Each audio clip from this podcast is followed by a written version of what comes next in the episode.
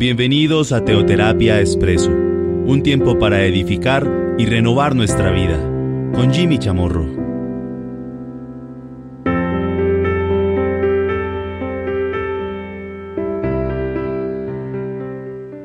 Muy buenos días, bienvenidos a Teoterapia Expreso, nuestro espacio de todos los domingos, nuestra píldora semanal.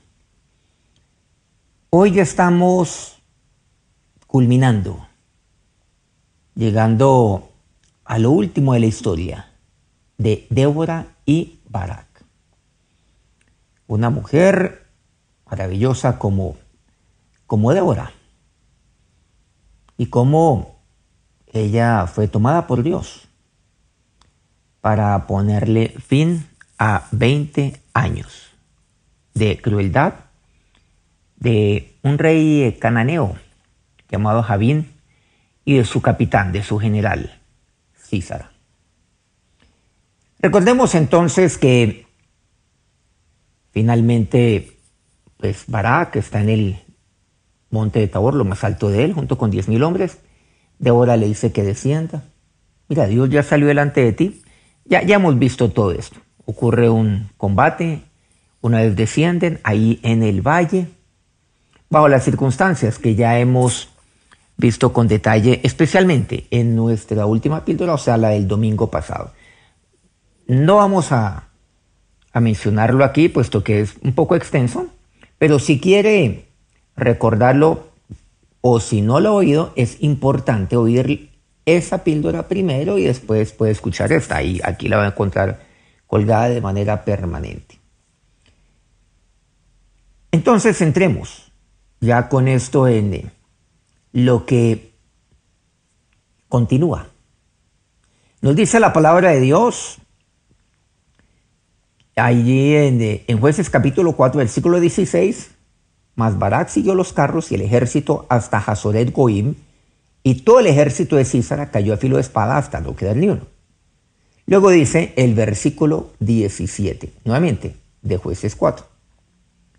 Y Císara huyó a pie a la tienda de Jael, mujer de Eberceneo, porque había paz entre Javín, rey de Hazor, y la casa de Eberceneo. ¿Qué encontramos? Que Cisra huyó y se refugió en una casa segura, aparentemente en la de un aliado. Recordemos lo que nos dice aquí Jueces 4.11.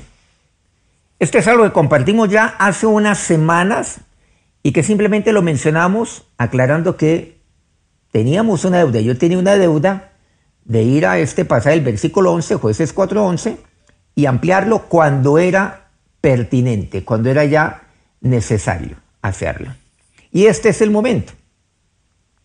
Recordemos jueces 4.11, dice, y Eber Ceneo, de los hijos de Obab, suegro de Moisés, se había apartado de los ceneos y había plantado sus tiendas en el valle de Saanaim, que está junto a Cedes entonces nos volvemos un poco atrás, bastante atrás, antes, antes del combate. Aquí miremos algo. Cedes, ¿qué es? Cedes es el lugar donde Barak juntó a las tribus de Neftalí de Saulón. Y no olvidemos que pues de allí era él, de Cedes, de la tribu de Dan. Desde Cedes, Barak partiría al monte con Deora y con diez mil hombres que lo estarían acompañando. Por un lado veamos esto, porque este entorno geográfico es eh, fundamental. Los ceneos, no olvidemos que ellos eran pastores. ¿Quiénes eran los ceneos? ¿Quién era este Eber, que me dice Eber Ceneo? Su mujer se llamaba Jael. Eber era descendiente de Jetro ¿Le suena ese nombre? Estoy seguro que sí. Jetro es el suegro de Moisés. Jetro es el papá de Séfora. Aquí vemos tres poblaciones importantes. Una, Cedes. Cedes, con, ella, con esta población relacionamos a Neftalí. Podemos decir que es la tierra de Neftalí. Hazoret Goim es la tierra de Císara. Es más, él habitaba allí. Él era de Hazoret Goim. Pero aparece ahora una tercera población o una tercera región que se llama Sanaim. Es un valle. Y allí habitaba Eber. Entonces tenemos tres locaciones y tenemos tres personajes. Sedes, Hazoret Goim, Sanaim. Neftalí, Císara y Eber, respectivamente, cada uno habitaba en ese lugar. Pero Eber venía de Jetro, él era descendiente de Jetro. Él se había apartado de los ceneos y dice que él se había ido y había plantado sus tiendas en ese valle, en de Sanaim, que estaba cerca a Sedes. Mejor dicho, ahí compartían una frontera, pero pareciera que estuvieran bien. Pero también aquí encontramos que hay una población cercana que se llama Hazoret Goim. La tribu de Dan estaba lo más cercano, era la tribu más cercana al reino de Jabín y concretamente a la casa, podemos decir, a la fortaleza de Císara, que era Hazoret Goim. Miren que ahí les tocaba, o sea, la situación era tensa, por supuesto, para, para Barak. Vemos tres regiones, pero nos dice aquí la palabra de Dios que había paz entre Eber, o sea, eh, eh, y Jabín, que era el rey de Azor. Por lo tanto, pues había paz entre Císara y Eber, porque, claro, el rey de Císara había hecho la paz o estaba en paz, no indica que alguna vez hubo algún tipo de enfrentamiento, o sea que habitaban muy tranquilamente. Y Eber aparentemente estaba tranquilo, porque la prioridad de Jabín y de Císara era el pueblo de Israel. Y recordemos lo que es el versículo 15 de Jueces 4. Y Joa quebrantó a Císara a todos sus carros y a todo su ejército a filo de espada delante de Barak. Y Císara descendió del carro y huyó a pie.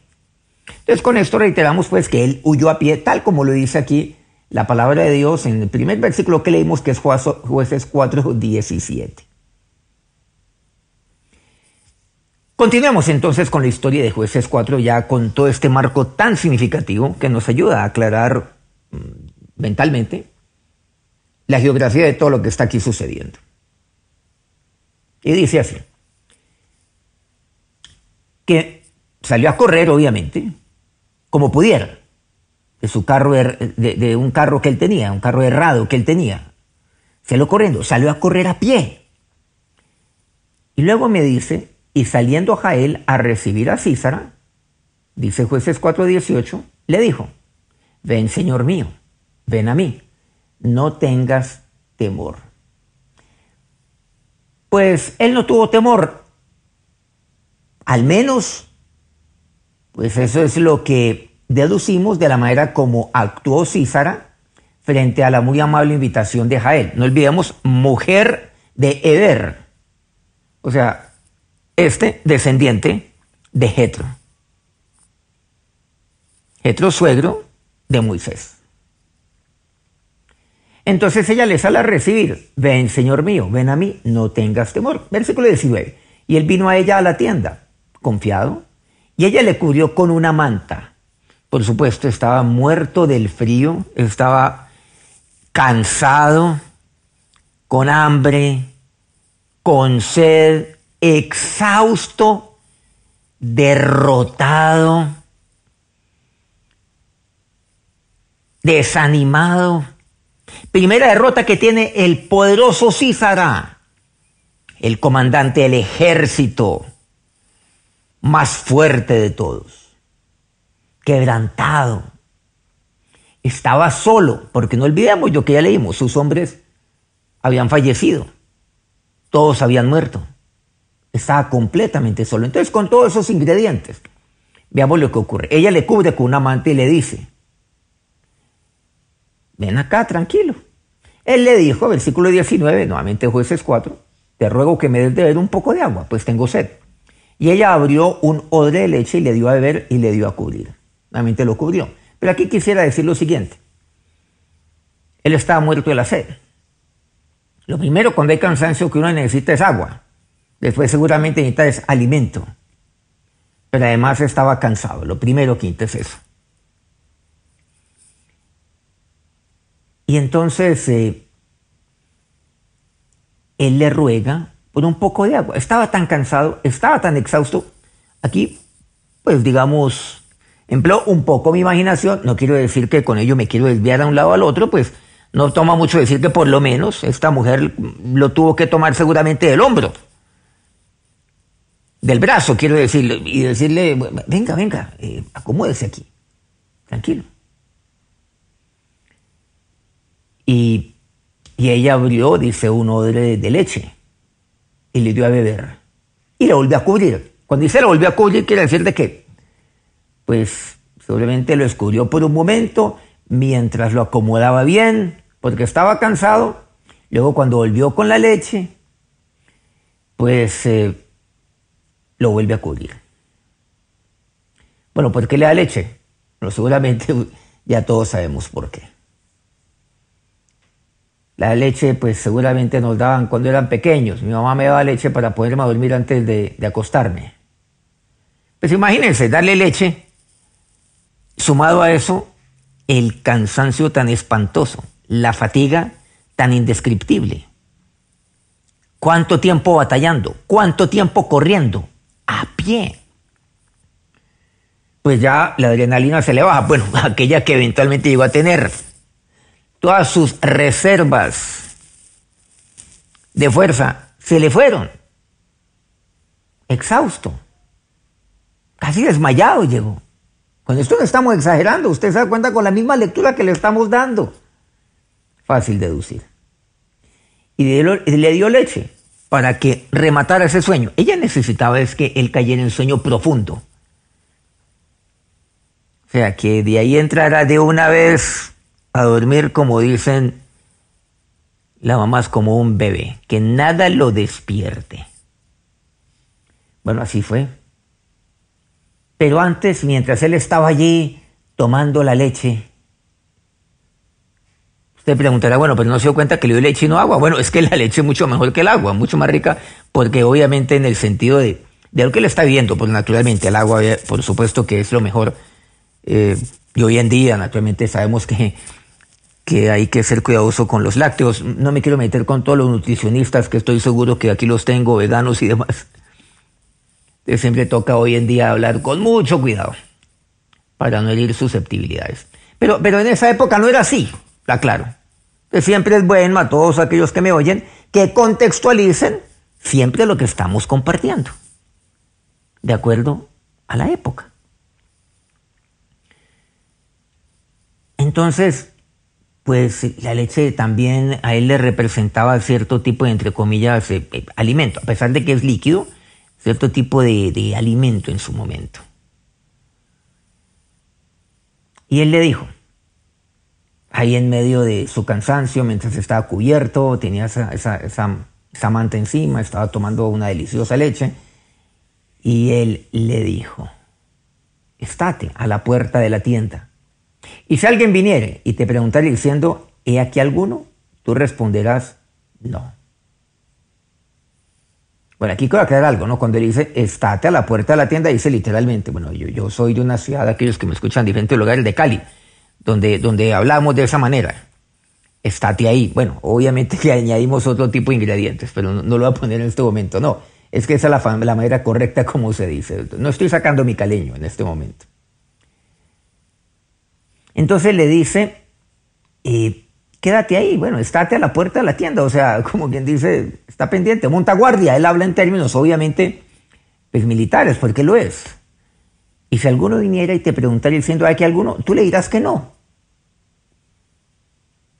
Pero él dice el versículo 21, mujer de Veo tomó una estaca de la tienda y poniendo un mazo en su mano, o sea, está la estaca y el mazo en la otra mano, como quien dice la estaca en la izquierda y el mazo en la derecha, si es que fuera diestra.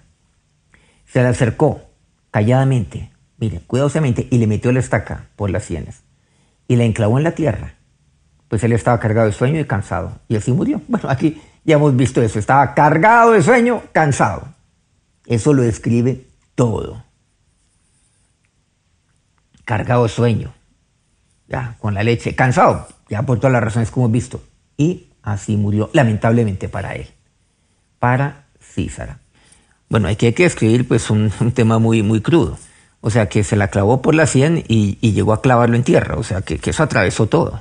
Probabilidad de vida, ninguna. Es evidente que Jael lo planearía todo desde el momento en que vio a Císara, desde que lo vio entrar.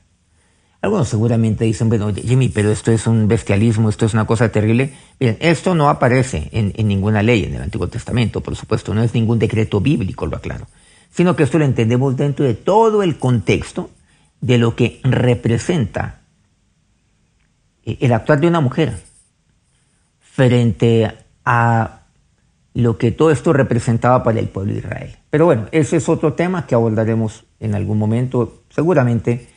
Eh, al igual que otros temas como estos, muy similares a estos, frente a lo que compete, lo, que compete la guerra o las guerras en el Antiguo Testamento, eh, que yo sé que tienen muchas inquietudes, algunos quiero decir. Luego dice el versículo 22, y siguiendo a Barak a Císara, ahí salió a recibirlo, era obvio que iba a llegar. Claro, ¿se acuerdan que lo que le dijo Císara a, Jael, no, si alguien viene por aquí, dile que aquí no ha pasado nadie. Pues él sabía que atrás venía Barak. Efectivamente así sucedió. Y le dijo, ella, Jael, a Barak, ven y te mostraré al varón que tú buscas. Y él entró donde ella estaba. Y he, aquí, Císara ya se ha muerto con la estaca por la sien. Así abatió Dios aquel día a Jabín, rey de Canaán, el rey de Císara, delante de los hijos de Israel. ¿Por qué? Porque la fortaleza de Javín, ¿quién era? ¿Cuál era? Pues Císara. Y de Císara sus carros cerrados. Javín perdió a su comandante, perdió los carros cerrados también, lo perdió todo, perdió sus hombres. Así abatió Dios. Y la mano de los hijos de Israel fue endureciéndose más y más contra Javín, rey de Canaán, hasta que lo destruyeron. Con esto vamos entonces a jueces 5, que es la que nos describe qué fue lo que ocurrió. Nos añade un poco el cántico de Débora y Barak frente a los acontecimientos. Algunos detalles. Versículos 24 al 27 dice, aquí Débora y Barak. Bendita sea entre las mujeres Jael, mujer de Eber Seneo. Sobre las mujeres, bendita sea en la tienda. Él pidió agua y ella le dio leche. En tazón de nobles le presentó crema tendió su mano a la estaca y su diestra al mazo de trabajadores. Y golpeó a Císara, hirió su cabeza y le horadó y atravesó sus sienes. Cayó encorvado entre sus pies, quedó tendido. Entre sus pies cayó encorvado. Donde se encorvó, allí cayó muerto. Y más adelante dice, pues es 531. Así perezcan todos tus enemigos, oh Jehová. Mas los que te aman sean como el sol cuando sale en su fuerza. Y la tierra reposó 40 años. O sea, estamos hablando de 40 años de reposo, de paz, de tranquilidad. ¿Ustedes se acuerdan? ¿Se acuerdan lo que Débora le había dicho a Barak? Por allá atrás, cuando comenzamos, cuando empezamos esta maravillosa historia de una mujer como Débora cuando le dice, recuerdan, Barak, no te ha dicho Dios, ya está bueno, a ver, ya. Ve, mira, levántate contra, contra ve al monte de Tabor. Aquí estamos aquí resumiendo y parafraseando un poco. Pero también cuando ahora le dice que Dios entregará a Cícera en mano de mujer, para que la gloria sea de Dios no de comandante alguno, no de soldado alguno, sino de Dios. ¿A quién se estaba refiriendo? Nos habíamos preguntado la semana pasada. No se estaba refiriendo a ella. No, no, no, no. Débora era una mujer sencilla, humilde, fuerte, eso sí. Uno lo nota, ya sabemos quién era ella. De ella ya hemos hablado en otras oportunidades con respecto a este punto. Estaba hablando de esta mujer, de Jael. Dios le ha mostrado que será por mano de mujer. ¿Y quién fue? Jael lo hizo. Él tiene que tomar una decisión. O será el pueblo de Israel o será el pueblo de Javín. ¿Con quién lo haría? ¿Para dónde iría? Yo estoy seguro que ella no hubiera actuado de manera solitaria. Si es que ella no hubiera dialogado esto antes con Eber, su esposo. Ya lo habían hablado. Ella fue fiel a los ancestros de su esposo. No olvidemos el parentesco entre Moisés y Jetro, de quien desciende Eber el Ceneo. Y así como Jael, hay que tomar una decisión. ¿Yo con quién voy a estar? ¿Voy a estar con Dios? ¿Voy a serle fiel a Dios? ¿Fiel al pueblo de Dios? ¿Fiel a la familia de Dios? ¿O voy a seguir tratando de complacer a otros por comodidad mía y por conveniencia? A él, mujer valiente, pero como dice el cántico, bendita entre las mujeres, Jael, bendita sea ella. Ella fue, sin duda alguna, bendecida. Y el pueblo Israel la bendijo. Acerquémonos a Dios en oración en este momento. Ahora, Señor y Dios, te damos gracias por tu palabra, por esta, por esta historia, que no es una fábula, que no es una creación que viene de mente alguna, sino, oh Dios, es lo que tú haces a través de la vida de una mujer como, como Débora. Pero hoy, lo que tú haces a través de la vida de una mujer como Jael, ella era parte de tu pueblo. Pero sin embargo tomó una decisión y por mano de Jael es que se puso fin. Fin crueldad de Císara. Sí, oh Dios, ya sabemos que sí que fue Barak el que destruyó a su ejército. Pero sabemos que no fue Barak, sabemos que fuiste tú. El cántico de y Barak, así lo dicen desde los cielos. Tú batallaste, tú peleaste. Por lo tanto, la victoria es tuya. Y si es tuya, es de Barak. Y si es tuya, es de Débora. Pero así lo hiciste tú por medio de Débora desde antes. Señor, te doy gracias por por tantas mujeres que han librado batallas desde su casa como la libró esta mujer, Dios. Yo te doy gracias, Señor. Gracias por, por aquellas mujeres valientes que desde su casa no bajan jamás los brazos, que desde su casa actúan sabiamente, desde, tu, desde su casa han tomado decisiones, decisiones correctas para su vida, para su familia. Decisiones correctas que conllevan bendición, como así lo dice el cántico. Aquellas mujeres que son benditas entre tantas mujeres que hay. Yo te doy gracias. Dígale a Dios, Señor, esta historia no quedó en el pasado, porque tú eres el mismo Dios de ayer, de hoy, de siempre. Si todos estos personajes terminaron su peregrinaje en esta tierra, pero su Dios no, que es mi Dios que eres tú, porque tú eres eterno, porque tú eres inmutable, tú que eres el Dios de Débora, el Dios que obró sobrenaturalmente por mano también de, de Jael, sin ella ser de tu pueblo. Dígale a Dios, si lo hiciste, oh Dios, si tú obraste maravillosamente, sobrenaturalmente a través de Débora, para bendición de todo un pueblo, ahora te pido, Señor, que te sirvas de mí también. Que me uses, Señor, para bendición de mi familia, para bendición de los míos, Dios. Desde mi casa, ayúdame a tomar las decisiones correctas como las tomó a Él. Desde mi casa, Señor. Ayúdame, Dios a combatir la crueldad y aún a derrotarla, Señor. Desde mi casa yo puedo ser valiente como Jael lo fue. Y ahora, Señor, ahí en cada casa, bendice a cada mujer que mora en ella. Y usted como varón, bendiga a su esposa, bendiga a su mamá, si está ahí, a su abuelita, si está ahí. Bendiga a cada mujer, a sus hijas también. Bendígalas. Sí, hemos de bendecirnos, bendecir los unos a los otros, pero, pero hoy quiero pedirle particularmente que lo haga por aquellas mujeres que están en su casa. Bendígalas de horas. Bendiga a las Jael.